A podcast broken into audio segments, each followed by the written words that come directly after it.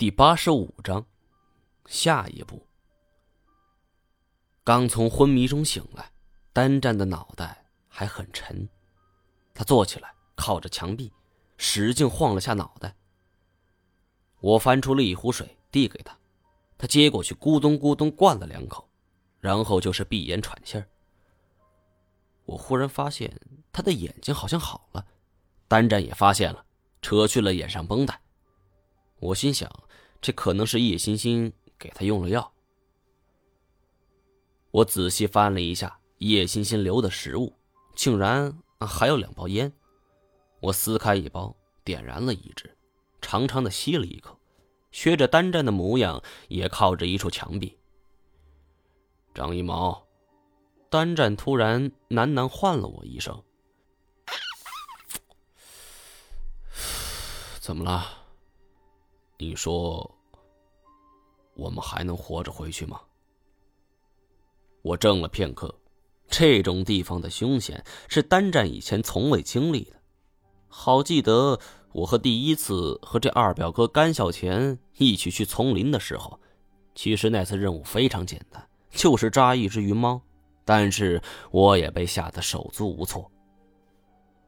我第一次进入八百媳妇荒林的时候。不也是不知所措吗？想到这儿，我故作轻松。哎呀，安了安了，我们俩现在不也没事吗？吃点东西，休息一会儿，然后我们沿着原路返回吧。人皮是王木图呢？图形消失了，那张人皮意义也不大。我不想让单战和叶欣欣一伙人见面。以免引起不必要的麻烦。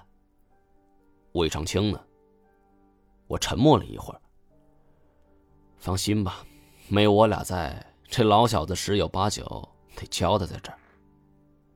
单展靠着墙壁，长长呼了一口气儿，仿佛是如释重负。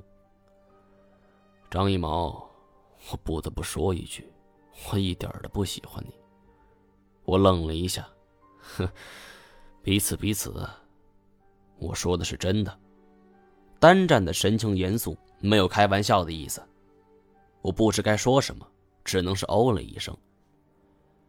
你刚来我们寨子的时候，我知道乐瑶为了救你，自己差点被老虎给吃了。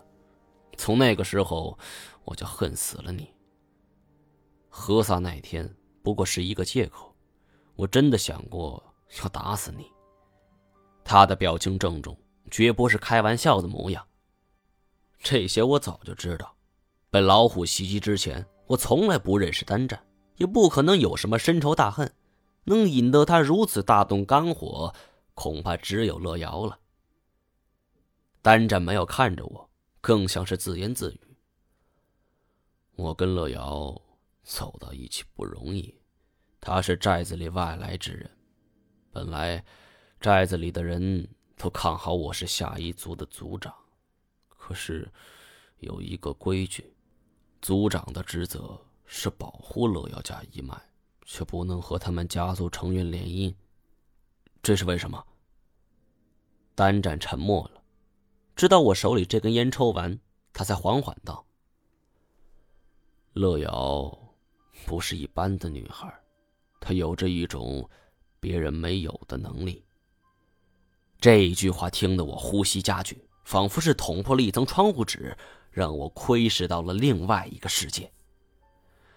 我不知道这种说法是真是假，只是听我爷爷说，乐瑶的血脉里有着一种说不清的东西，但具体是什么，我爷爷也不肯说，只是说历届的族长都不许与乐瑶家族通婚。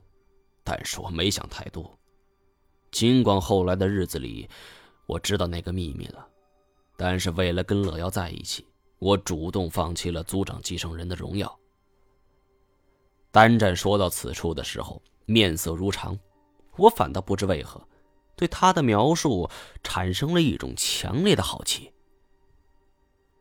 在山岩寨的日子里，是我难得的闲暇时光。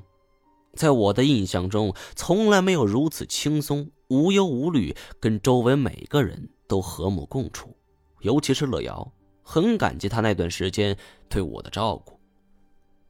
关于这么一个单纯女孩，我从未猜测过什么，更没怀疑过她跟其他女孩有什么不同。如果非要说的话，我相信那是一种干净，就像是一张白纸。